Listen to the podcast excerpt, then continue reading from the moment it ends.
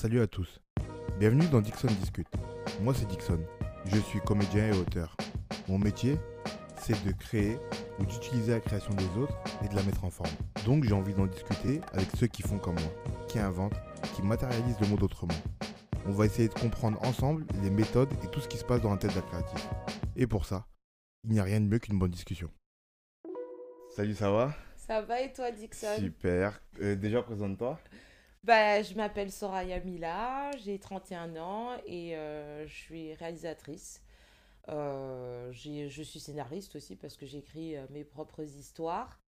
Euh, par contre, je ne suis pas devant la caméra. Je, reste derrière. Juste réalisatrice et scénariste. Voilà, c'est ça. Ok, depuis quand tu fais ça? Euh, ben, je vais pas dire depuis toujours, mais en tout cas, j'ai j'ai toujours aimé raconter des histoires, expressions écrites à l'école, tout ça. Je me rappelle quand, qu'en CM1, quand j'habitais en Côte d'Ivoire, euh, une prof nous avait fait faire un court métrage et euh, on avait écrit l'histoire. Enfin, dans mes souvenirs, c'est moi qui avais écrit l'histoire pour la classe, en fait, et avec ma cousine Mélodie. Et voilà, on avait fait tout le tournage, joué les rôles. On n'avait pas fait le montage quand même, mais ça m'avait tellement marqué. Je m'étais dit, je veux faire ça. Donc après, ça a été euh, des petits courts-métrages au collège, au lycée. C'est venu de là, là Du CM1 Ah ouais, c'est venu du CM1. Ok. Et de mes parents aussi, qui ont toujours un peu été dans l'audiovisuel. Mon père euh, faisait du montage, tournait des, des docus, tout ça. Et ma mère aussi travaillait pour, des, pour la télévision. Plutôt dans, dans les bureaux, mais du coup, le côté euh, plateau de télé, tournage, euh, esprit d'équipe, tout ça, ça m'avait toujours porté, quoi. Donc très tôt. T'as fait une école après ou pas? Ouais, j'ai, voulu faire une école, une école euh, publique aussi pour des questions d'argent. Donc j'ai tenté ma chance euh, à la FEMI, c'est à deux écoles euh, publiques en Belgique et j'étais prise à, l'IAD. Donc euh, je me suis formée là-bas, j'ai fait aussi un peu de fac art du spectacle et, et je me suis formée aussi en production parce que je trouvais ça bien, le côté artistique, mais j'avais envie de, de savoir comment aller chercher des fonds aussi. Hmm. la, la production, c'est vraiment lié au fait d'aller chercher l'argent? Ouais, en tout cas, le master que j'ai fait, mais il y a aussi une partie artistique, en fait, qui est intéressante.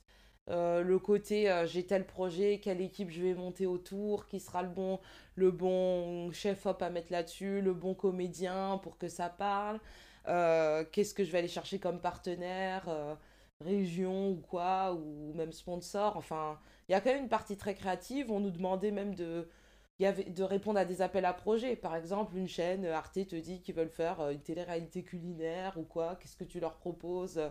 Parce que le producteur peut aussi être à l'origine d'un projet. Donc euh, franchement, j'appréhendais un peu, j'avais peur que ce soit que des, des tableaux, des devis, mais, mais pas du tout, quoi. Alors, c'est drôle parce qu'il y a pas longtemps, je parlais de ça avec des amis Mhm. sur le fait que. hum, Enfin, c'est une discussion qui a un peu dérivé.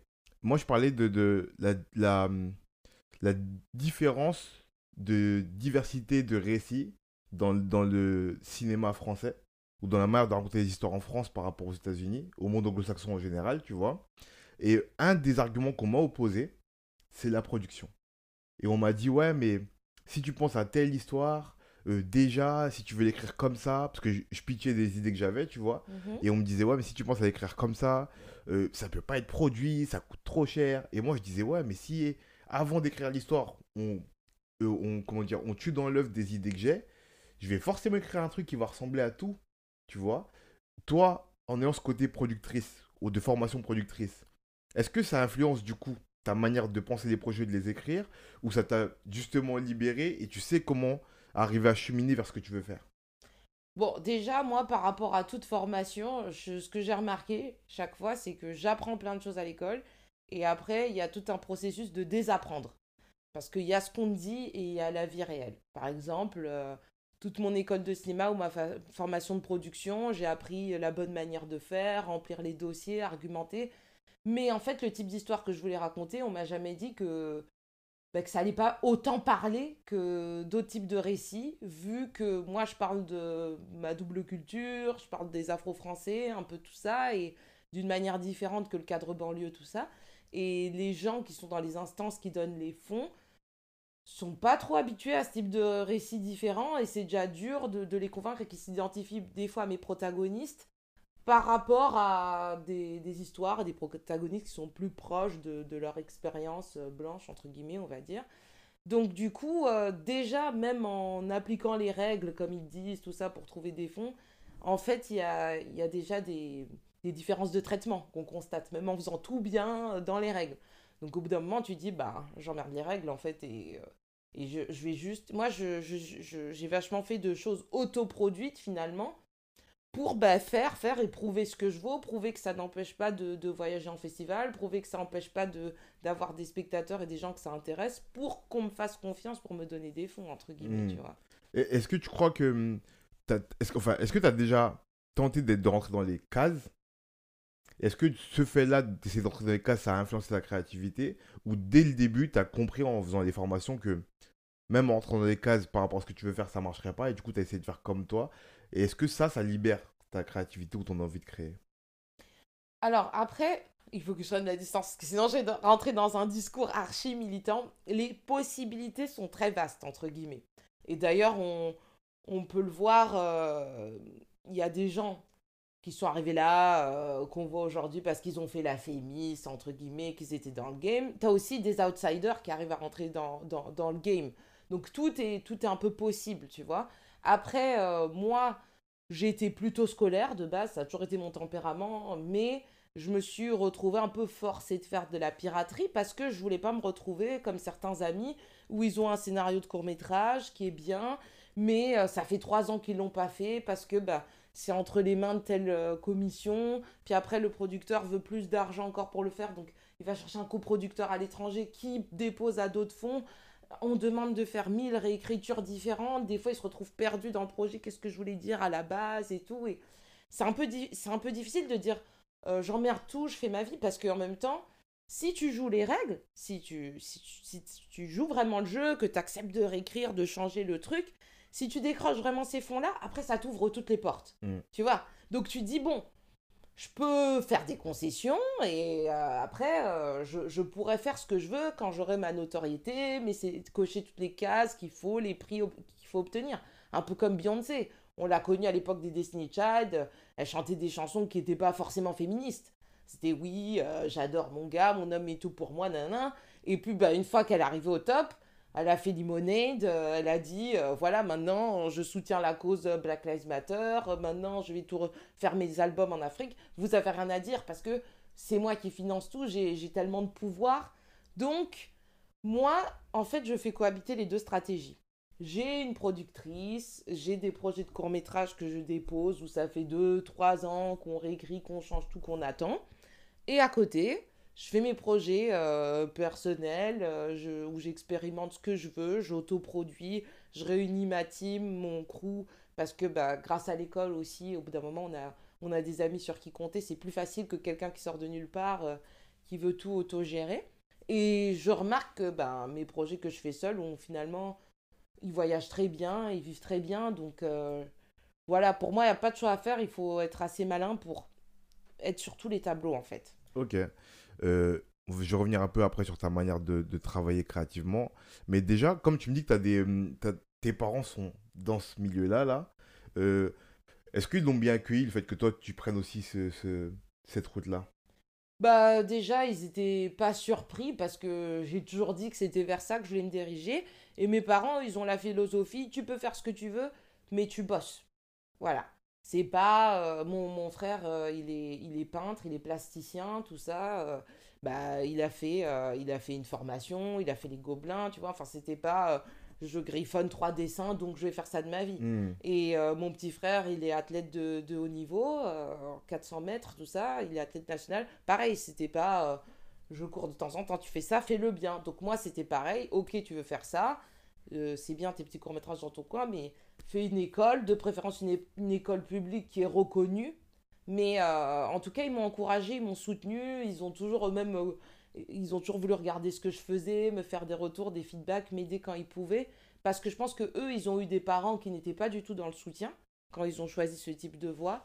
Et du coup, euh, bah, il y a des gens, soit ça te donne une force et ça te donne encore plus envie de, de prouver à ceux qui croient pas en toi qu'ils auraient dû le faire soit ça, ça, te casse et ça donne encore plus d'entraves pour arriver à t'exprimer, quoi. Et je pense hmm. qu'ils auraient pas aimé ça pour nous, en tout cas. c'est hyper important, ça. Surtout que c'est rare, en vrai. Et je, je l'ai déjà dit il y a pas longtemps ici, mais il y a même des gens qui ont des parents qui sont artistes ou euh, dans ces milieux-là et qui ont, je pense, tellement galéré ou qui savent la difficulté que c'est d'accéder à à peine ce que tu veux, qu'ils n'encouragent pas forcément leurs enfants à aller dans cette voie. Et qu'ils leur Ouais. disent, ouais, mais non, fais un truc plus classique parce que c'est trop dur, en vrai. Même si moi, j'ai réussi, mais j'ai peut-être trop galéré, je veux pas que tu galères, du coup, c'est trop dur. Ouais. Du coup, avoir des parents qui sont comme toi, quand même, en soutien, en inculquant quand même des valeurs qui sont le travail, avant tout. Ouais. Ça, on le répète jamais assez aussi. Et du coup, je tiens à le dire encore une fois. Mais faites ce que vous voulez, mais travaillez, travaillez, travaillez. Il n'y a pas de secret, en fait. Ah, mais moi, je, je suis tellement d'accord avec toi. Et demain, si j'ai des enfants, c'est pareil. hein. Je, si je vois que le game dit je vais être chanteur alors qu'il gratte trois guitares, franchement, c'est vite fait. Je, je pense que je dirais, mon gars bosse plus, convainc-moi, parce que sinon, je vais te forcer à faire un, un master, euh, un truc en droit ou que sais-je. euh. Ah. Ah non, il faut bosser. C'est. C'est très important et je pense que c'est même important qu'on pour légitimer même les artistes aussi dans la société. Tu vois, beaucoup de gens ont des préjugés. Mon grand frère, quand il dit qu'il est, qu'il est, qu'il est peintre et tout, euh, euh, on, on lui dit euh, Oui, mais à côté de ça, tu fais quoi? Enfin, arrêtez quoi. C'est un vrai statut, c'est un- c'est un vrai, une vraie fonction dans notre société aussi. Enlevez l'art, vous verrez ce qui reste. Mais faut, faut, faut le dire. Parce que souvent, on nous montre juste les gens qui sont arrivés au top, au sommet. On a l'impression qu'ils y sont parvenus du, du jour au lendemain Ouais. on nous raconte que les histoires, limite des gens qui sont, qui sont arrivés au, au top. Alors que moi, je m'identifie plus finalement à ceux qui sont dans le hustle en ce moment. quoi. C'est ça qui, qui me Mm. parle, c'est ça qui fait même que, que j'admire et tout. Et il n'y a aucune facilité là-dedans. Ouais, c'est vrai. En plus, je, je parlais de ça aussi parce que je discute beaucoup avec mes amis, tu vois. Et on parle souvent de ces sujets-là, en ce moment, beaucoup. Euh, et euh, je leur disais, on se disait que hum, les gens, ils voient, comme tu dis, toujours la finalité. Mhm. Ils voient jamais le chemin. Ouais. Et ils voient jamais la dureté du chemin, parfois la longévité du chemin.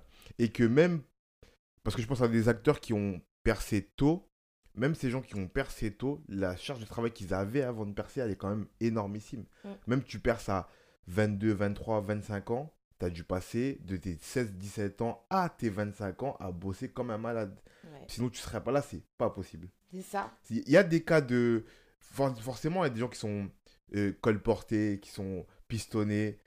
Ça dure jamais vraiment longtemps. Mm. Et tous les mecs qui sont pistonnés, qui finissent par réussir, c'est qu'ils bossent à côté, qui sont talentueux au final. Ouais, En vérité. Je suis d'accord. Toi aussi, du coup, tu es dans le hustle alors? Ben forcément. Ouais, Mais tu vois, Mm. c'est obligé. Franchement, moi, ça fait deux ans que je fais du théâtre. ouais. Vraiment que c'est mon métier. Et ça fait 4-5 ans que j'écris. Mm. Euh, la, la première année, les deux premières années où je me suis lancé à fond dans l'écriture, la, la première année, j'étais à l'école en même temps, j'étais à la fac, et la deuxième année, j'ai vraiment tout lâché pour faire que ça. Ouais, C'était deux années de travail ouais. où je travaillais ma plume, où j'écrivais des trucs pas bons, Mhm. et que je travaillais, j'écrivais, je travaillais pour trouver au moins mon style, pour que les gens commencent à me dire ah ouais c'est pas mal, mais pas des c'est pas mal de, de complaisance. Oui, on Des les connaît, vois. Ouais. C'est pas mal. Ah ouais, ah tu fais ça ou des ou de, de surprises et c'est tellement surprenant qu'on valide. Tu vois ce que je veux Mhm. dire? Ouais, Genre ouais, ah tu fais ouais. ça maintenant, ah c'est cool. Mm, Du mm, coup, mm, j'ai pas lu mais c'est cool de toute façon. mm, tu vois. Et tu travailles à fond pour ça. Et du coup, j'ai fait ça. Et pareil, quand je suis rentré dans le théâtre, moi je suis rentré dans le théâtre par hasard, tu vois, euh, sur un quiproquo, presque, je dirais. Et quand je suis rentré, j'ai prévenu les metteurs en scène de ma pièce que je n'étais pas comédien. Ils m'ont dit, ok, on va travailler. Et on a passé. Surtout qu'en plus, on avait une deadline parce que ils avaient des dates de prévues. Moi, je suis rentré dans- dans une pièce qui était déjà en cours de travail. Ah ouais. Et du coup, il y avait une deadline. Et on avait, je suis rentré en novembre. Et les, les premières dates, elles étaient en avril. Tu vois? Et dans tout ça, on avait pleinement euh, deux mois et demi de répétition. Tu vois? Et du coup, j'ai travaillé. Ouais, ouais. Tu vois? J'ai appris ce travail-là où je faisais des 9-18 Mm, mm, de mm, mm, mm. répétitions. Où j'apprenais à jouer. Ouais, Tu vois? Mais sans ça, il n'y a rien. ouais. Tu vois ce que je veux dire? Il n'y a pas de secret en vérité. Tu peux pas être là. Pareil, dans ce podcast-là, j'ai passé. Euh, franchement, ça fait six mois aujourd'hui, à peu près que ça, existe. J'ai passé deux mois à ne pas dormir parce qu'il fallait que je travaille. Il faut que j'apprenne à monter, à éditer le son. J'avoue, c'est vrai. Tu vois, C'est du travail. Je me rappelle, je te dis ça, mais en vrai, ça a duré plus longtemps parce que j'ai eu l'idée euh, fin août et je sors le premier épisode euh, début octobre. Mhm. Tu vois, enfin, j'enregistre le premier épisode début octobre. Du coup, j'ai un mois et demi entre les deux. J'ai passé un mois et demi à théoriquement travailler. déjà. C'est-à-dire apprendre à comment enregistrer le son, Mhm. comment prendre l'image, Mhm. comment raccorder tout, tu Mhm, vois, travailler la trame, travailler l'écriture du podcast et tout.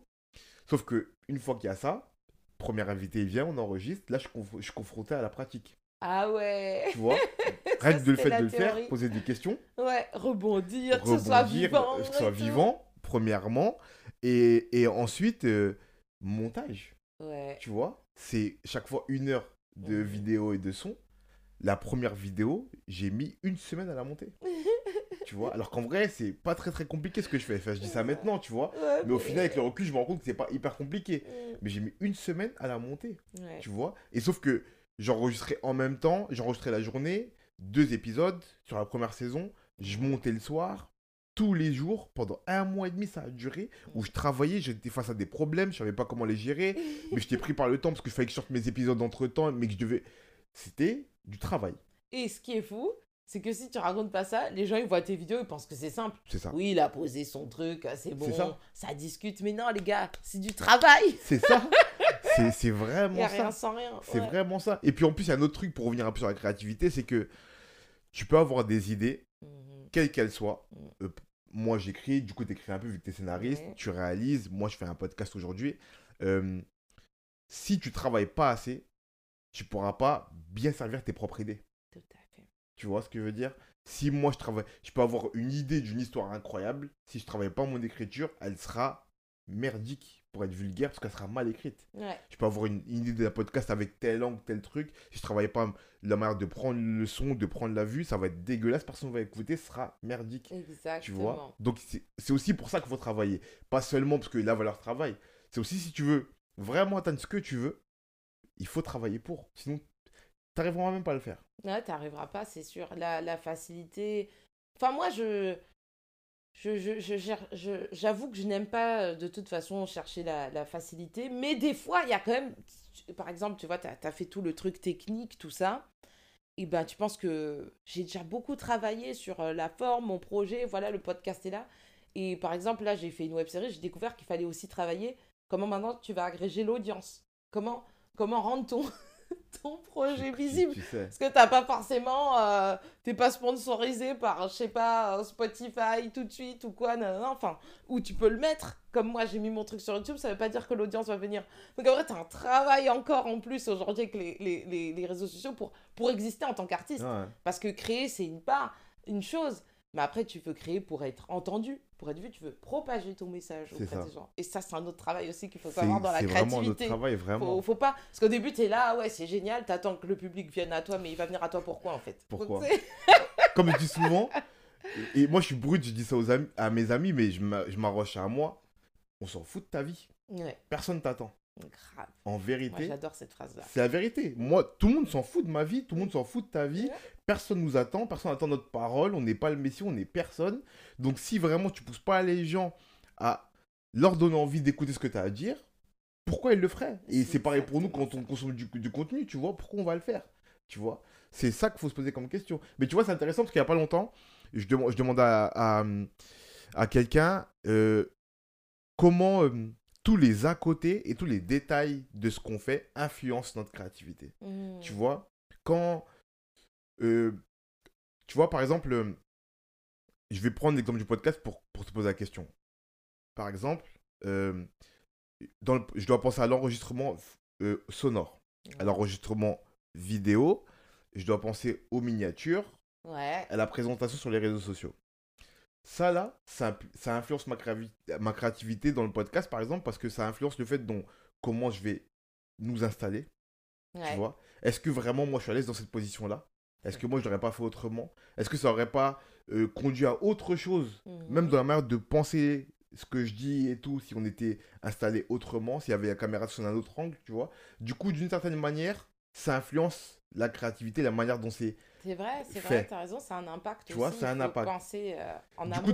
Toi, quand tu écris un scénario que tu réalises, comment tu penses à tous ces à côté-là que tu dois... Parce qu'en fait, tu sais très bien ce que c'est, c'est que tu peux faire ce que tu veux, et quand tu vas devoir monter ou délivrer le projet, ben, si tu n'as pas pensé à le format YouTube, par exemple, ou à je ne sais guère, tu peux pas faire, tu peux pas diffuser, Ouais. parce que c'est pas diffusable. Ouais. Du coup, tu es obligé d'y penser en faisant. Comment Ah toi, ben tu réagis par rapport à ça? Ben, du coup, euh, moi déjà, je sais que je, j'aime bien, quand je suis pas spécialisée dans un domaine ou quoi, aller demander conseil à des gens qui sont plus branchés là-dessus.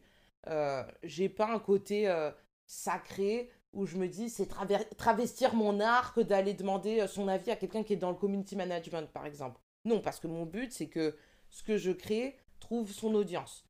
Donc, ils vont me dire des trucs pas forcément agréables. Par exemple, au début, t'écris, tu pars sur un format 10 minutes, tu vois. On dit non. Les gens, si c'est YouTube, tout ça, faut, faut faire court, entre guillemets, tu vois. Alors, après, il y a de tout. Podcast, c'est complètement différent, mais Mm. un, petit, un truc de divertissement, comme la web série. Bon, ok, bah, tu, tu réécris ton format en prenant ça en compte, tu vois. Parce que bon, faut voir plus loin aussi. Euh, comme je dis, il faut savoir mettre de l'eau dans son vin. Comme quand je disais, j'ai une prod où je mène tel type de projet pour entrer dans les cases. À côté, je fais ma vie, mon petit laboratoire avec mes projets perso. Euh, là, c'est pareil. Je me dis, je vais m'adapter pour trouver mon audience. Parce que après, si j'ai mon audience, qu'on est prêt à me financer, mon 3 minutes, je pourrais toujours le gonfler en 26 ou quoi, et qu'il trouve même euh, sa voix chez Netflix ou je sais pas où, tu vois. Mais pour l'instant, mon but, c'est que les gens sachent que j'existe et qu'ils aient une idée de mon univers, euh, de ma créativité, tout ça. Donc, euh, je prends ça en compte dans l'écriture de mon truc. Après, je prends en compte aussi les codes de, des vidéos que les gens regardent sur YouTube. Par exemple, dans ma série, euh, c'est une série de fiction, le personnage principal s'adresse souvent à la caméra au début. Comme les codes des youtubeurs, un peu, qui prennent à partie leur, euh, leur, leur truc. Mais je joue avec ça après. Justement, c'est rigolo, ça devient des codes qu'on s'approprie. On prend pas que ça comme des contraintes, parce que la contrainte crée la créativité. Et euh, après, bon, ça, j'avais pas forcément pensé en amont, mais euh, penser aux miniatures, comme tu dis, euh, qu'est-ce qu'il y a Le mieux, c'est pas l'affiche, non, on veut voir un moment du, film avec une expression forte ou des trucs comme ça. Bon, bah, c'est c'est vers ça que je vais m'orienter. C'est moi, je pensais pas à sous-titrer mon projet. On me dit, ah oui, mais il y a des gens, c'est pas sous-titré, ils regardent pas les vidéos parce qu'ils écoutent de la musique en même temps. T'es là, qui fait ça euh, ben, ben, ça existe, mon gars. Ah bon, ben ok, vas-y, je mets les sous-titres alors. non, mais je vois très bien. Donc, franchement, les- ouais, moi, je dirais, il y a la créativité euh, au sens vraiment très poétique, euh, tes inspirations, toi et tout. Mais après, moi, personnellement, ça m'intéresse pas la créativité sans, sans audience, sans public, sans, sans échange. Parce que Mm. c'est pas, c'est pas être regardé. Moi, je considère que ce que je crée, c'est pour ouvrir un débat, provoquer des discussions, en fait. Et, euh, offrir une autre représentativité euh, aux gens, de, notamment de ma communauté, mais de la France en général. Parce que moi, en grandissant, j'ai souffert de pas me sentir, de m'identifier dans aucun des, médias, alors qu'on peut pas dire qu'il n'y a que 1% de la population française qui est noire, entre guillemets. Et donc, euh, j'en ai, j'en ai souffert. Et, euh, et je trouve qu'en te sentant mieux représenté, bah, tu vis mieux aussi dans une société. Donc, c'est juste la pierre que j'essaye d'apporter, mais c'est aussi un moyen de dialoguer. Donc, voilà. Ça m'intéresse pas de, de me dire, euh, oui, j'ai créé un truc, personne l'a vu, euh, mais moi, je, je me sens bien, je vis bien. Je... Non. Parce que c'est pas un à côté dans ma vie, en fait. C'est le sens profond de ma vie, de mon existence. Donc, j'ai besoin, y ait- besoin que, ce, que ce soit délivré à des gens, quoi. Hmm, ouais, je comprends. Et est-ce que c'était une volonté à l'origine d'être réalisatrice et scénariste? Ou t'as commencé par l'un et l'autre t'es venu sans faire exprès? Ou dès le début tu savais que tu voulais faire les deux? Personnellement, j'ai toujours aimé raconter des histoires. Par contre, ce dont je me suis rendu compte à l'école de cinéma, comme j'osais pas inconsciemment assumer les histoires que j'avais vraiment envie de raconter, bah des histoires un peu sur mes ma recherche identitaire, des trucs comme ça, j'avais tendance à à faire des films amusants, tu vois, ou sur d'autres personnes, mais à un moment, je suis sortie de l'école de cinéma pour aller en production parce que je me suis dit en fait, t'as rien à dire. Donc, si t'as rien à... Pour moi, quand tu fais du cinéma, c'est que t'as quelque chose à dire. T'as un message à délivrer, t'as un engagement, t'as un truc. Je voyais vraiment ça comme ça. Et donc, je préférais être productrice et trouver des fonds pour des gens qui avaient des choses à dire, plutôt que moi, occuper l'espace euh, juste pour euh, divertir euh, avec pas beaucoup de fonds. Et finalement, dès les premiers mois de ma formation de prod, j'ai trouvé. euh, je fais, ah, mais en fait, c'est de ça dont je veux parler. J'ai commencé à écrire. J'étais là, mince, qu'est-ce que je fais en prod? Maintenant, j'ai envie de redevenir euh, auteur-réalisatrice. Mais c'est pas grave, les deux ont, cohabité. J'ai j'ai fait les deux à la fois. Et, mais c'est vrai que j'ai jamais fait de, de travaux de commande ou d'adaptation ou quoi, parce que je trouve que pour l'instant, le cinéma ou le type de récit que j'ai envie de voir, euh, afro-français, n'existe pas. Il y a des documentaires très intéressants qui sont faits. Il y a des courts-métrages, mais je trouve qu'on est beaucoup dans le drame, tout ça. Et moi, j'ai envie d'emmener vraiment ce côté euh, frais, euh, comment dire, j'ai envie d'emmener ce côté banal, où en fait, comme on disait tout à l'heure, hors caméra, Mhm. euh, juste du divertissement en fait, avec certes des protagonistes noirs, mais tout le monde peut regarder, tout le monde s'identifie, parce que c'est des histoires universelles, comme tout le monde regardait un peu le prince de Bel Air sans se poser des questions à, à l'époque, tu vois, mais le prince de Bel Air a porté quand même sa pierre, a montré aussi des Afro-Américains, ben, justement aisés ou quoi, Mhm. euh, qui bossaient, euh, pas juste euh, Ouais, vrai, le hood, quoi, tu vois. C'est vrai, ça, j'y pensais pas, mais c'est vrai, ça, le Cosby Show, enfin, plein de choses comme, plein de trucs comme ça, ouais. plein de trucs comme ça, tu vois. Et nous aussi, on peut faire ça, on a tout pour faire ça ici. On doit, enfin, je, je trouve qu'on doit raconter ça et, euh, et que ça à, à moi, à nous de le faire aussi de la communauté. Pas forcément quelqu'un d'extérieur qui vient nous filmer parce que ça n'aura pas la même saveur. Et donc, tant que ça, je, je vois pas que ça existe, ben, je suis pas encore en mode euh, prendre le récit d'un autre pour l'adapter ou, Mm. ou adapter un, un bouquin. C'est vrai que ça m'intéresse pas trop, quoi. Mais ça veut dire que euh, dès le début, quand tu as commencé à écrire tes récits, tu t'es dit, il n'y a que moi qui aura la vision pour les réaliser. Je peux pas le déléguer à quelqu'un d'autre, ça? Ah ouais, ça c'est vrai parce que j'aime beaucoup après euh, le côté euh, travail de groupe. J'adore diriger les comédiens, dialoguer avec eux.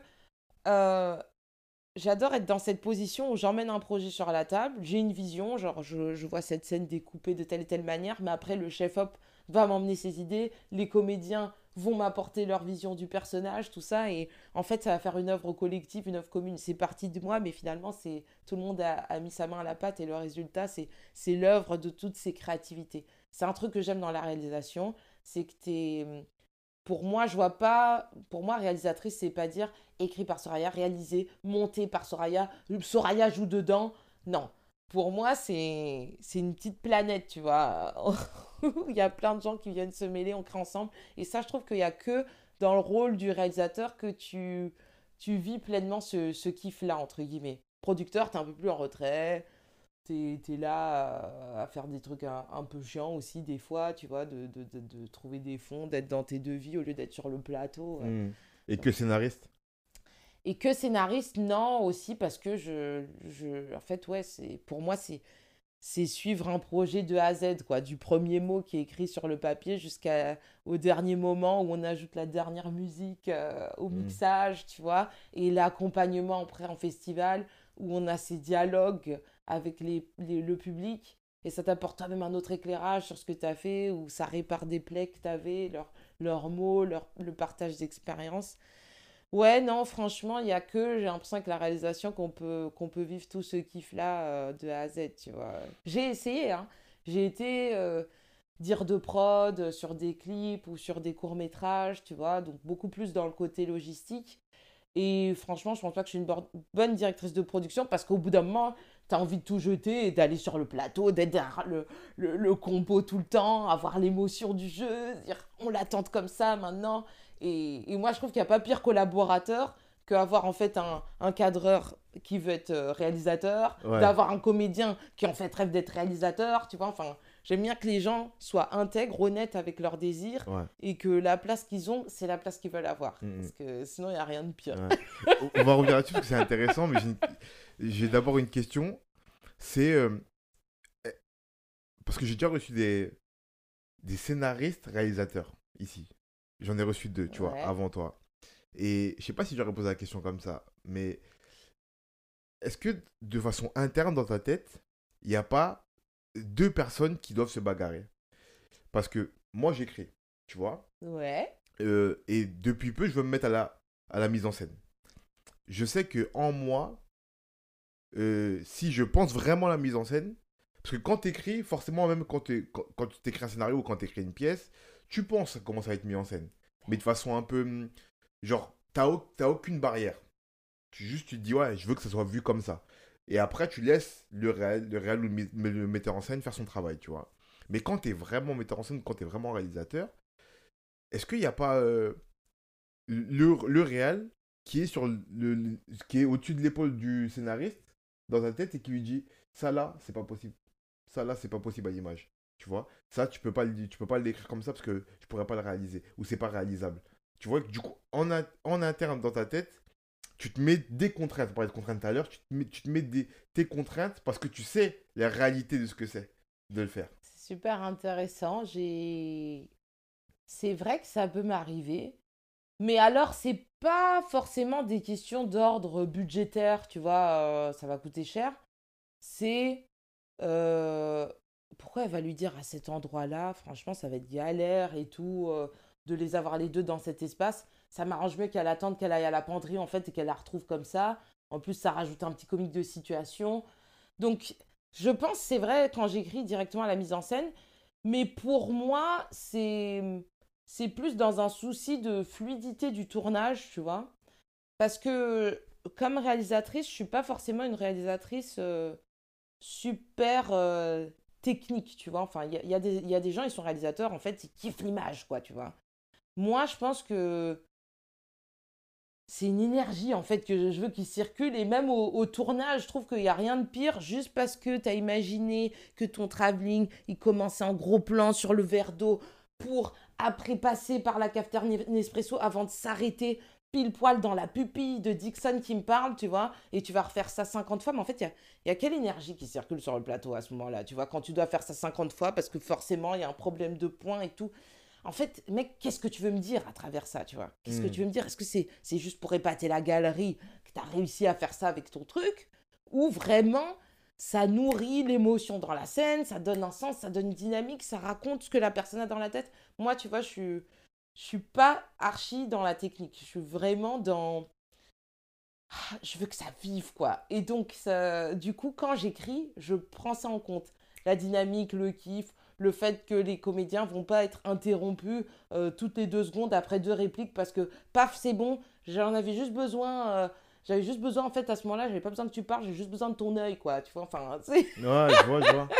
Je vois très bien. Donc euh, c'est vrai que moi de toute façon mes scénarios sont très axés sur les dialogues sur des comiques de situation sur des trucs comme ça et que J'aime bien qu'au tournage, ça vive, tu vois. Euh, il y a une scène qu'on a fait de, de, fête, par exemple, de danse. On parlait de, du, dans un des épisodes de la web-série, est-ce que les Noirs savent-ils tous danser? Parce qu'on en avait marre un peu de cette idée reçue. Moi, moi franchement, quand il y a une réunion familiale, tout le monde se met à danser, machin, il faut aller au milieu, ça me stresse.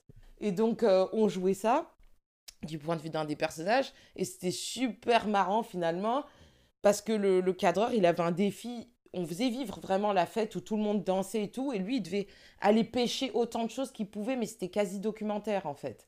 Et donc, ouais, j'ai parfois un petit démon qui me parle quand j'écris en me disant, euh, là, à mon avis, ça va pas être fluide et tout, mais je pense que c'est au service de, l'histoire, au service d'une émotion, d'une ambiance, d'une énergie. Quoi. Alors, je vais faire l'avocat du diable. Est-ce que hum, ça, ça peut pas t'empêcher? Parce que il euh, y en a qui diront que hum, euh, cette, technicité-là, parfois dans le cadrage ou dans la prise de, vue, elle apporte soit au récit, soit à la créativité même du film, tu vois. Et quand tu me parles d'un plan aussi technique que démarrer dans un verre d'eau en plan séquence sur un travelling qui va autour de moi et qui finit dans un pipi, tu vois, ça peut apporter quelque chose de, de beau créativement parlant en image tu vois. Est-ce que du coup, ça te restreint pas de te dire, ou est-ce qu'il n'y a pas une forme, je vais vraiment faire l'avocat du diable là, tu m'excuses, mais est-ce qu'il n'y a pas une forme de facilité à se dire, je suis pas très technique, du coup c'est mon excuse pour pas à l'écrit poser des trucs hyper techniques et juste me dire que je vais dans euh, l'énergie, tu vois. Est-ce que, est-ce que l'énergie elle peut pas passer aussi parfois par une forme créative juste à l'image, tu vois bah, après, ça dépend complètement. C'est propre à chaque projet. Avant ça, j'ai fait un ciné-poème. C'est vraiment. Euh, c'est sublime visuellement, en fait. Et c'est beaucoup là dans. C'est très pointu, tu vois, d'un point de vue technique. Mais c'est une œuvre qui est presque pas parlante. J'étais dedans pour la première fois, mais plus en tant que corps. Et c'était vraiment. Euh, c'était euh, proche de la performance. Et il y avait peu. C'était que de la voix off. C'était un ciné-poème. Donc, du coup, on avait tout l'espace pour être tout à cette exploration visuelle et, euh, et à l'expérimentation, mais j'ai créé le cadre pour. Donc ça dépend, ça dépend d'un projet à l'autre. C'est vrai, ça dépend d'un projet à l'autre, mais ce projet-là ne s'est pas écrit comme... Il n'y a aucun scénario. Il y a un poème et il y a des images qu'on crée en rapport avec euh, les vers de ce poème. Il y a des tableaux visuels. Donc euh, j'ai adoré. J'ai adoré travailler là-dessus et il y a énormément d'émotions qui passent justement à travers l'image, à travers l'esthétique. Donc c'était autre chose. Donc euh, oui, c'est vrai, finalement, j'ai parlé un peu vite parce que c'est propre à chaque projet. Ok. Et je te demandais si être scénariste seulement, ça, ça t'intéressait. Tu m'as dit que non. Non, je crois que j'arriverai pas. Franchement, on allait me donner un réalisateur, je pense que j'allais dire, mais non, désolé, je vois pas cette scène comme ça, ou vous êtes vraiment sûr que vous voulez cet acteur? Il le dit, j'allais être insupportable. Mais alors l'inverse Alors. Être que euh, réalisatrice. Moi, j'ai un projet. Alors, je vais mettre une situation en place. J'entends quelles sont tes envies et tes besoins dans, le fait, dans ce que tu veux montrer. Moi, je match avec ça. J'écris un truc, un petit scénario d'une petite série ou euh, un petit court métrage, tu vois. Je viens de dire, bah, comme je pense qu'on a la même vision et qu'on veut parler des mêmes choses, bah tiens, j'ai écrit un truc, je veux que tu le réalises. Mhm. Tu vois? Mhm. Par contre, tu toucheras au scénario, mais niveau mise en scène, carte blanche. Tu fais ou pas? Franchement, il faut vraiment que. On, a déjà proposé, tu vois, des. Et en fait, c'est pas, c'est, pas ma voix. Et je me dis, mais pourquoi il le fait pas lui-même? Parce que des fois, on se met des barrières aussi. On se dit, ouais, non, c'est pas trop mon truc. Mais en fait, le, le scénariste pourrait le faire parce que un scénariste peut être un très bon réalisateur. Le réalisateur, on lui demande qu'est-ce que tu as voulu dire, c'est quoi que tu as voulu dire? Et des fois, il n'y a que le scénariste qui a ses réponses. Hmm. Et par contre, il est épaulé d'un très bon chef opérateur. Parce que finalement, franchement, moi, je n'ai jamais dit que je veux réaliser moi-même un projet. J'adore collaborer avec les Est-ce que tu peux juste expliquer ce que c'est un chef opérateur? Oui, bien sûr. Donc, euh, le chef opérateur. Alors, il y a deux choses. Le cadreur, c'est celui qui est à la caméra, en tout cas, à l'image. Donc, euh, on va travailler avec lui, euh, on va faire un storyboard. Après, chacun sa manière de bosser, mais en tout cas, en se disant, ça, ce moment-là, c'est en, gros plan. Là, il y a un travelling. La truc, c'est comment on va raconter l'histoire visuellement. Et le chef-op, lui, c'est tout ce qui est lumière. Maintenant, des fois, ça a tendance à fusionner en, un seul et même métier, quoi. Voilà. la personne qui a la caméra fait aussi la lumière, assistée d'électricien. Donc euh, voilà, quand je dis chef-op, en général, je parle d'un cadreur qui fait aussi la lumière. Quoi. Et donc ça, moi, c'est un bagage technique que, je n'ai pas. Et euh, pour l'instant, je suis pas à l'aise. Quoique là, j'ai vu qu'avec mes heures de d'intermittence et tout, nan, je pouvais peut-être me payer une formation. Et je me suis dit, Soraya, ce serait bien que tu, tu fasses, refasses une formation. Parce qu'à l'école de cinéma, on nous apprend à dialoguer avec eux, on nous apprend ce que c'est et tout. Mais si tu pratiques pas souvent, euh, tu vois, tu, laisses un peu ça. Euh, toi, tu, regardes ton combo et tu dis oui, c'est ça que je vois ou non, je le vois différemment. Mais en tout cas, ça, j'ai aucun mal à déléguer toute cette partie-là. Mais euh, par contre, je pousse. Bah ouais, je pense qu'il y a des scénaristes qui, en fait, n'osent pas, mais pourraient très bien être les réalisateurs de. Mais du coup, là, on en revient à ce que tu disais tout à l'heure, sur le fait que hum, tu préfères les gens qui soient à l'aise avec ce qu'ils sont et qui ne savent pas s'éparpiller. Tu vois ah, Donc là, tu me dis que le scénariste qui vient de trouver pour faire ça, il est à l'aise avec ça. Non, parce que honnêtement, là, je vais parler personnellement, tu vois. Honnêtement, regarde, moi, quand j'ai commencé à écrire, je voulais rien faire d'autre que d'écrire. D'accord. Tu vois Moi, j'ai commencé, j'ai commencé par le théâtre. Déjà, je crois que je voulais écrire que du théâtre au tout début. Et je voulais pas mettre en scène, je voulais pas jouer. Moi, je voulais donner à des metteurs en scène ou des producteurs, ils se débrouillent. Je donne quelques indications, j'ai des didascalies, pour donner des indications grosso modo, et se débrouille. Le truc, c'est que j'ai pas pu produire la pièce que j'ai écrite. Du coup, elle, a traîné. Elle est, elle est, là, tu vois. Et j'y pense. Je la mhm. regarde. Mhm. Et puis, il y a un truc qui est venu court-circuiter ça, c'est que je me suis mis à jouer. D'accord. Tu vois. Du coup, je me suis dit, ah, comment je peux faire? Et j'ai commencé à parler avec des gens qui m'ont dit, ah, t'as écrit une pièce Ouais. Ah, mais t'as vu tel film, telle mise en scène euh, C'est aussi des trucs. Je dis, ah ouais? Je me suis intéressé. Et là, je me dis, en fait, mon idée, elle est comme si. Et j'ai commencé à façonner mon idée visuellement. Comment je voulais que ma pièce soit mise en scène. Tu vois et, et, à un moment, je me suis dit, ah ouais, un peu comme toi, tu vois. Je sais pas si je trouverai un metteur en scène qui arrivera même de façon simple, à vraiment mettre en image ce que j'ai en tête. Ouais. Parce que j'ai des- j'ai des tableaux précis de telle scène, tel dialogue, tel truc. Du coup, l'idée au début, elle- je me suis dit, ça a commencé à me trotter dans la tête de mettre un peu en scène, tu vois, ou essayer de me glisser au plus près des metteurs en scène pour essayer de dire, ouais, mais là, peut-être comme ça, ça serait mieux, serait plus réaliste et tout, tu vois. Ouais, ouais, ouais. Et j'ai joué dans une petite compagnie. La chance, c'est que j'ai vu comment se passe une fabrication de la scénographie, une fabrication des lumières avec des petits moyens. Tu vois, comment euh, avec très peu de moyens, tu peux créer plusieurs univers. Avec le même cadre, tu peux créer plusieurs euh, endroits. Mhm, Tu vois mhm. Et là, je me suis dit, ah ouais, en fait, peut-être je peux tenter de le faire. Mais à l'origine, je voulais pas. mhm. Et j'étais hyper à l'aise avec ça, moi. Et peut-être qu'il y a des scénaristes qui sont juste hyper à l'aise avec le fait de. Ah, je pense qu'il y a des scénaristes, en plus, ça les intéresse pas le plateau. Hein. Ouais. Parce qu'après, tu as le fantasme du plateau du cinéma pour certains, mais en vrai, c'est un temps où il y a beaucoup de temps de latence. Il y a des moments où on attend qui Ah, on attend le son, il y a un problème, il y a un avion qui passe et tout. Ah, ok. Ah, mais en fait, il y a plein d'avions qui passent. bon.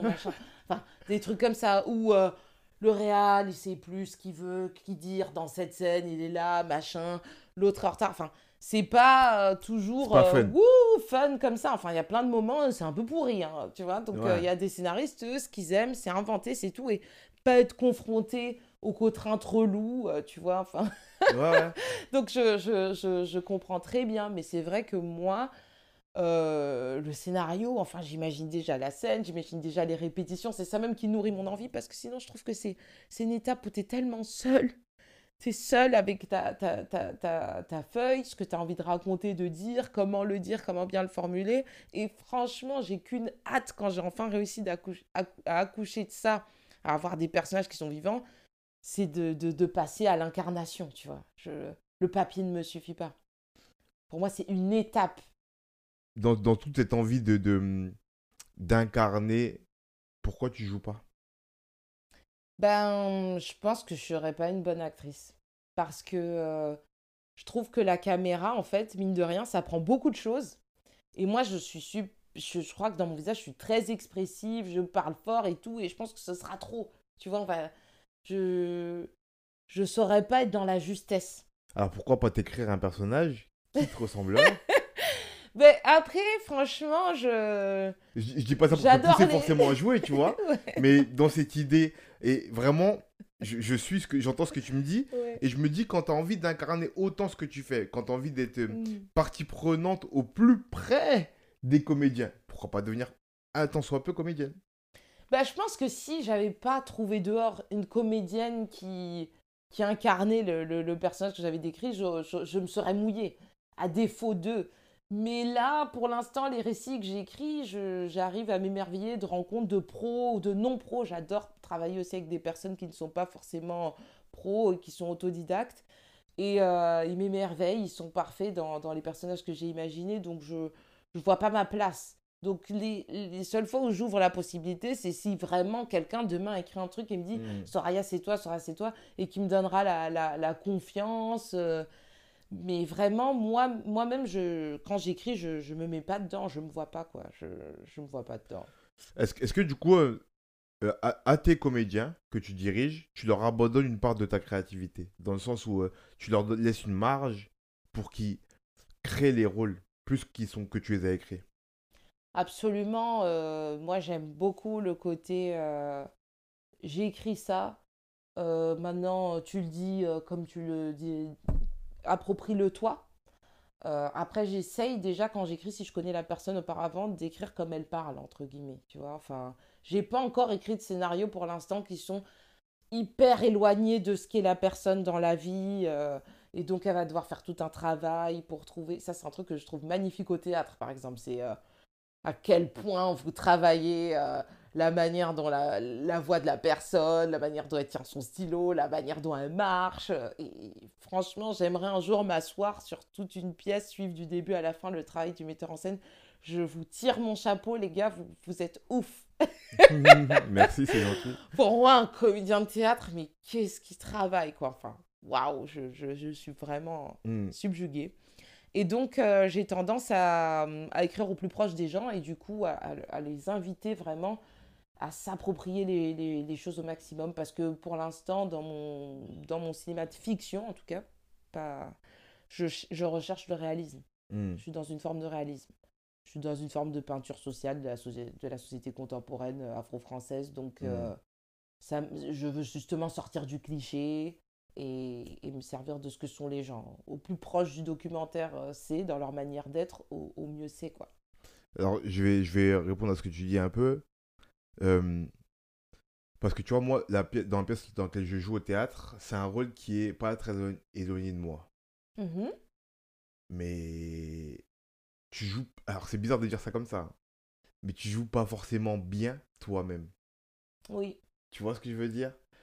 Parce que, tu sais, je vais faire un parallèle. C'est un peu comme. Euh, tu es très blagueur dans la vie, tu fais rire tous tes amis. C'est pas forcément pour ça que tu es un bon humoriste. Ah Très intéressant. Tu vois ce que je veux dire? Ouais.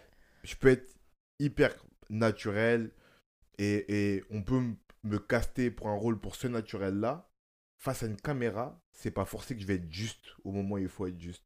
Tu vois? Bah, oui. C'est pas forcé que je vais être juste tout le temps. Tu vois, tu, tu, tu, tu nous tiens nos chapeaux, parce qu'il y a un truc qui est aussi différent au théâtre, euh, c'est que euh, très souvent et très généralement, nous, on n'a pas de pause dans le jeu. Mmh Ça veut dire, c'est-à-dire que euh, moi, quand je suis sur scène, même quand je parle pas, et que ça peut durer 5 minutes, je joue quand même. Ouais. Tu vois? Alors que. Je sans, sans, sans généraliser, il ouais, y a des films voilà. où c'est le parti pris qu'on reste voilà. sur la, mais, le mais plan exemple, vous pouvez jouer avec mais... des chants contre chants. Voilà. Qui fait que le mec, en vrai, il peut fumer une clope pendant que l'autre voilà. fait ça. Tu vois. Et que c'est pas grave. Euh, moi, bon, je... eh, attendez, quand même, je précise que ça se fait pas pour l'acteur en face parce qu'on a tous besoin d'être nourris. Ouais. mais, tu vois, mais tu vois ce que je veux dire, grosso modo, tu bien vois sûr, bien sûr. Il, il, il, joue au service de l'acteur pour que lui puisse avoir euh, toutes les informations qu'il faut pour délivrer l'émotion qu'il faut, mais il n'est pas obligé de vraiment être ouais. euh, mobilisé. Complètement. Moi, je suis obligé. Mon corps, il est obligé de jouer. Ouais. Tu vois, moi, dans ma pièce, y a des, on a des monologues en plus.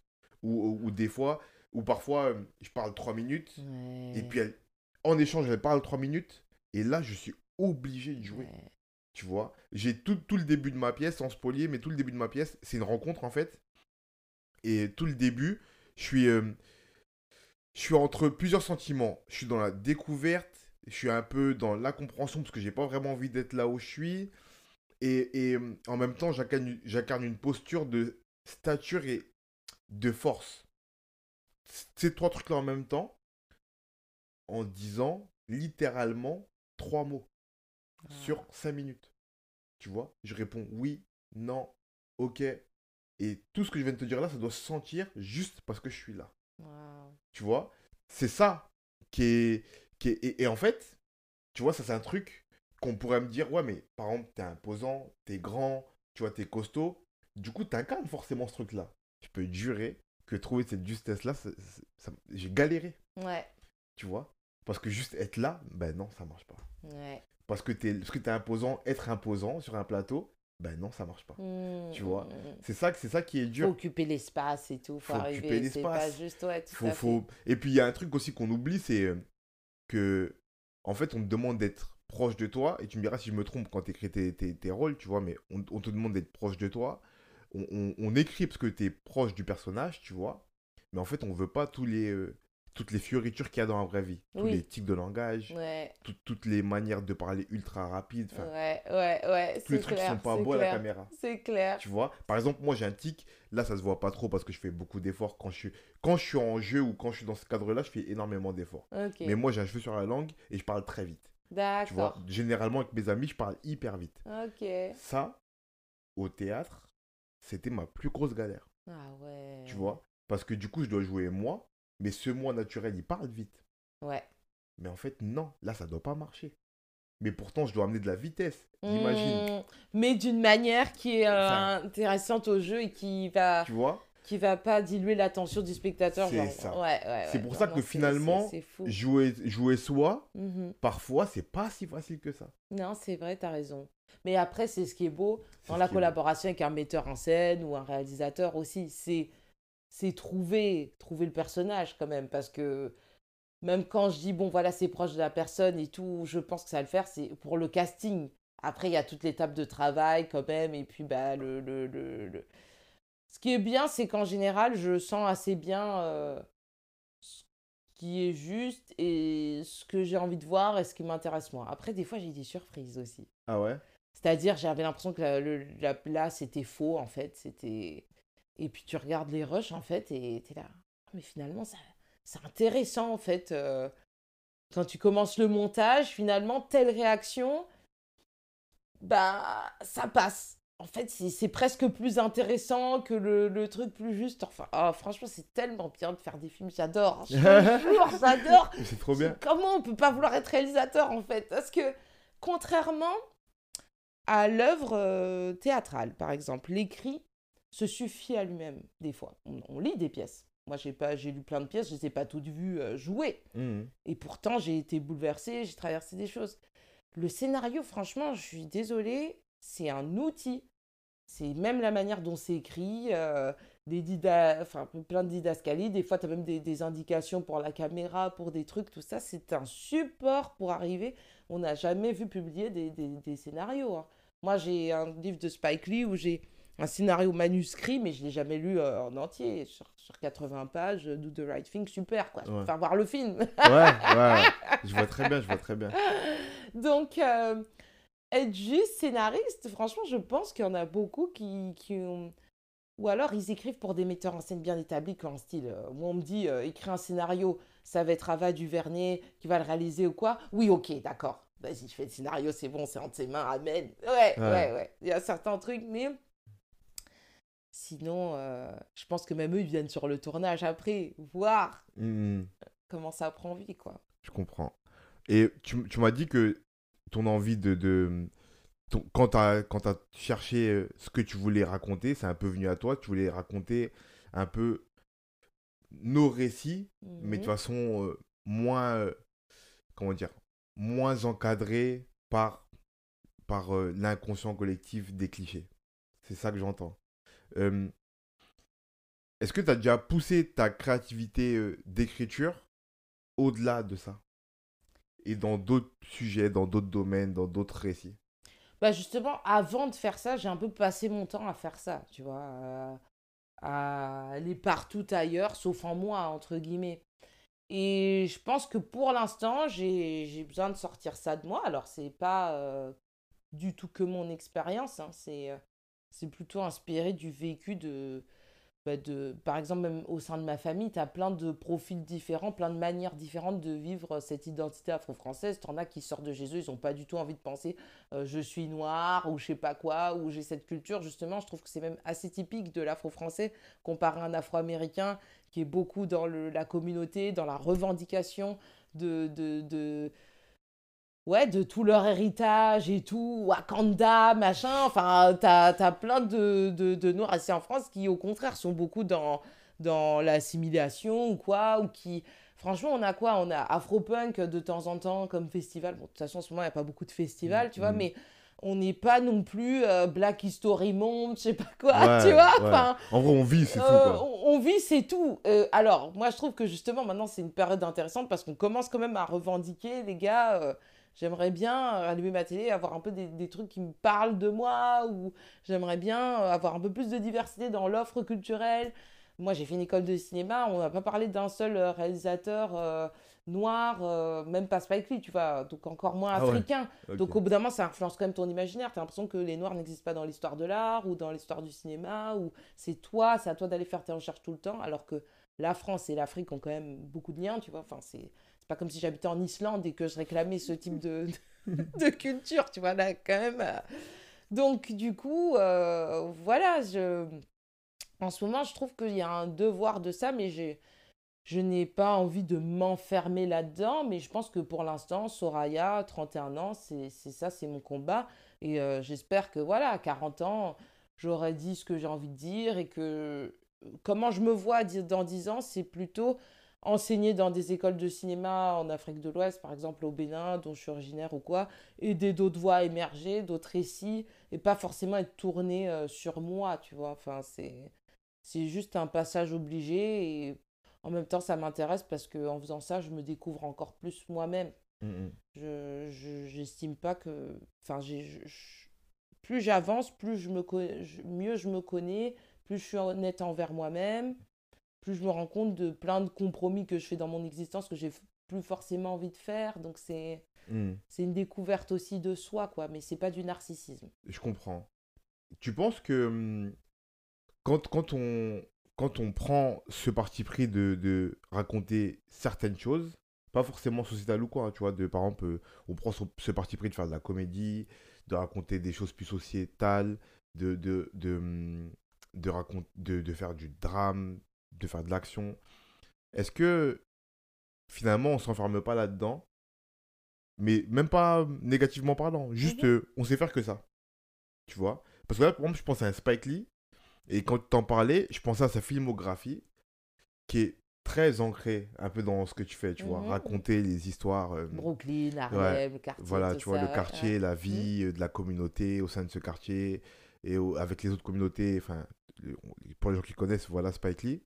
Et je pense à un autre film qui, a- qui sort un peu du lot, qui est Inside Man.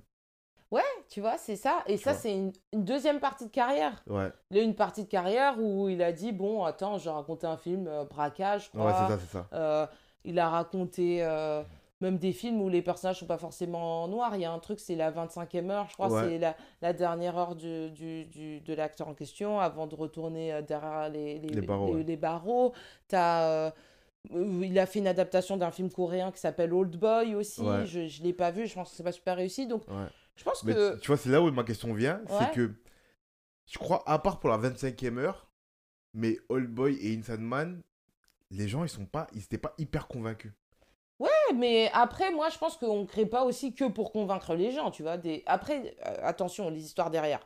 D'après mon père, ces films-là, en fait, euh, il voulait faire des projets à lui, comme d'hab, euh, plus euh, de, de son univers. Et les studios américains ont dit, on te le finance si tu nous fais ce film d'abord. Ouais, ouais. Parce je que- crois aussi que c'est ça. ouais. À Hollywood, le cinéma est une industrie. Donc, euh, on, on veut bien te débloquer des millions pour faire ton truc, mais il y a un côté donnant-donnant, mec. Fais-nous Ouais. un peu du box-office aussi, là. Hmm. Et euh, donc, ça, ça s'est fait dans ce cadre-là. Après, je pense que c'est quand même beaucoup amusé à le faire. Mais pour moi, euh, je, je, je trouve pas que c'est s'enfermer parce que on explore. On explore plein de thématiques et tout. Et moi, euh, je regarde beaucoup de films de Spike Lee. bah, ça montre justement Brooklyn dans, dans toute sa diversité où cet Afro-Amérique, je, suis autant l'histoire d'un saxophoniste euh, à qui on va casser la mâchoire, qui va plus pouvoir jouer dans Mo Better Blues, que l'histoire euh, d'une relation mixte dans Jungle Fever avec une fille du milieu italien qui essaye de sortir avec un afro-américain, que là, récemment, avec Nola Darling, il a, il a fait une série Netflix au goût du jour, une femme euh, polyamoureuse, voilà, qui veut pas s'enfermer, libre.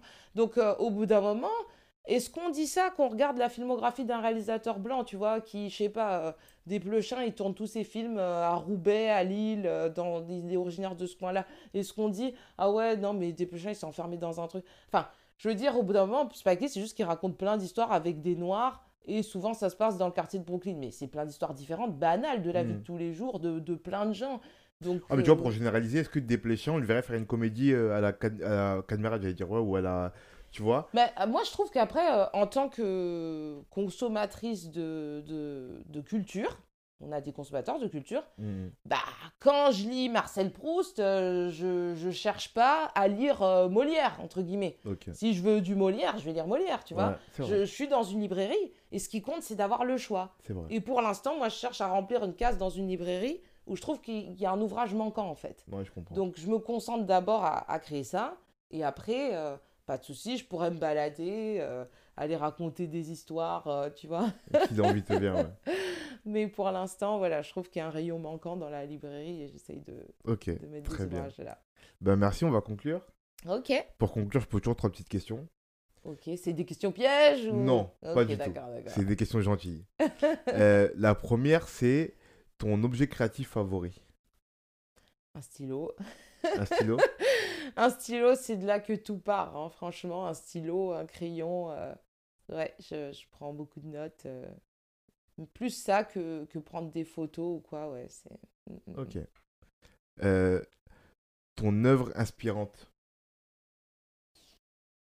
Franchement, c'est ma famille. C'est la, la- pas, mal, pas la série ivoirienne, ma famille.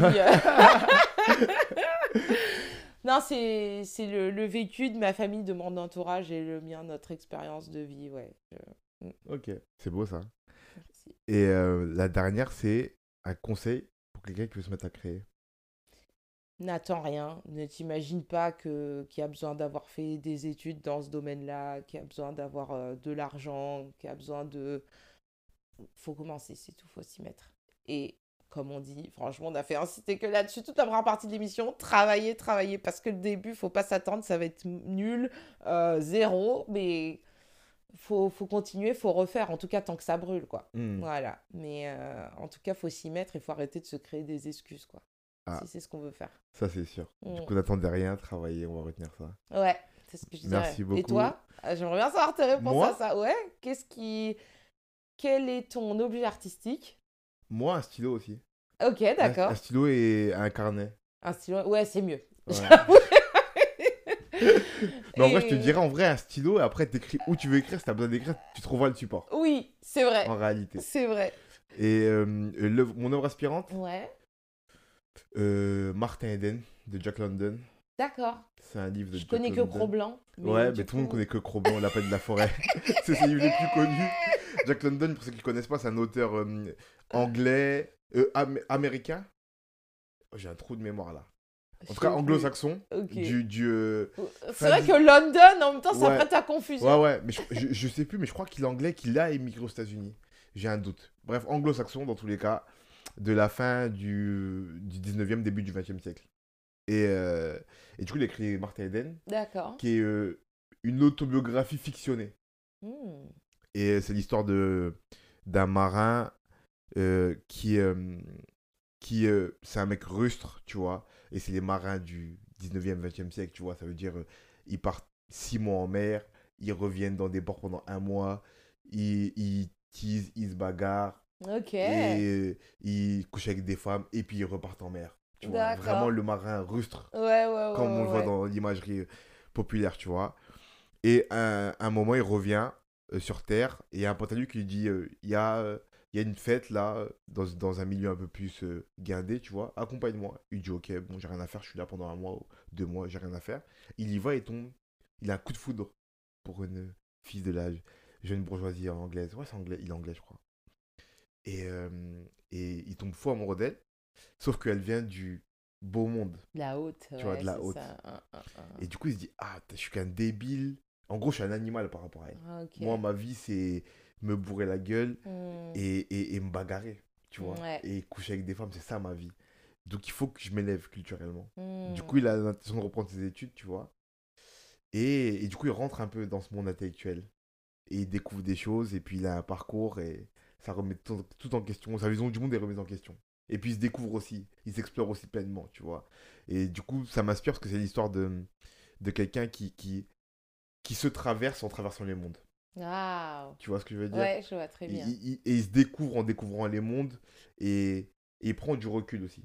Il Hmm, prend du hmm, recul hmm, sur lui, il prend du recul sur ce qu'est le monde, il prend du recul sur ce qu'est euh, le bon et le mauvais monde. En, étant, en, en ayant traversé profondément les deux mondes, il se rend compte de ce qu'il y a à apprendre et ce qu'il y a à rejeter dans les deux. Hmm. tu vois. Ah, ça me donne trop envie de le lire. Je Franchement, pense c'est que j'allais à une librairie directe Franchement, c'est hyper bien. J'adore. c'est le vraiment un livre de ma vie parce que je me sens très proche de ce personnage. D'accord, d'accord, d'accord. Et, euh, et du coup, pour la troisième question, c'est la première fois que j'y réponds. T'es la première à oser Ah me poser ouais? la question, à me retourner les questions. Euh, pour pour euh, la troisième réponse, fait. Comme tout le monde me dit ici, sur 44 personnes que j'ai reçues ici, peut-être 35 ou 36 ou 44, mais à leur manière m'ont dit, faites. Ouais. Faites ce que vous voulez. Faites-le. Mais comme tu l'as dit, comme on l'a dit avant, travaillez beaucoup. Euh, ne lâchez rien. Parce que la gratitude de, de, de ce choix, c'est que on sait, c'est un peu comme le loto. Hmm, On sait jamais qu'on peut gagner. Il y a des gagnants et des perdants. On sait jamais dans quel cas on est. C'est vrai. Tant ça arrive pas. Mais est-ce qu'ils auront perdu? Parce que moi, je trouve que dans tout acte créatif, il y a une part où on se découvre soi. C'est vrai. Il y a, C'est vrai. il y a une énergie, il y a quelque chose. euh, C'est vrai, je suis d'accord. Voilà. Je suis d'accord parce que tu vois, moi, souvent avec le théâtre, les gens me disent, ouais, j'aimerais bien faire du théâtre. Je leur dis, faites-le. Mhm, Faites-le même pour vous. mhm, Parce que ça peut vous apporter en, en expression corporelle, en Mhm. expression orale, mhm, en libération de mhm, vous-même. mhm, Faites-le mhm, juste pour ça. mhm, Donc si vous voulez le faire, faites-le. Mais en tout cas, si vous avez dans l'idée d'en faire un métier, d'en faire quelque chose de sérieux au moins, de gagner un petit peu votre vie avec ça, mhm, euh, faites-le. Travaillez. Ne vous trouvez pas d'excuses. Ouais. Parce que, euh, comme, comme on l'a dit avant, on s'en fout de vous. Personne ne vous attend. Personne Alors là, personne. Donc si vous trouvez des excuses, personne va venir vous chercher en disant Mais non, je sais que t'as dit. On s'en fout. Ouais, grave. Donc, si vous avez des trucs à montrer au monde, au monde montrez-les et faites-le. Mhm. Voilà. Allez au boulot, les gars. C'est ça. ben, merci. Merci, Du Dixon. coup, euh, likez, abonnez-vous, partagez. Abonnez-vous euh, au compte Instagram de Soirée que je mettrai dans la description pour qu'on voit ton travail. Le lien vers ta chaîne YouTube et la web série. ça marche. Merci beaucoup. Merci à toi, Dixon. À la prochaine. À la prochaine.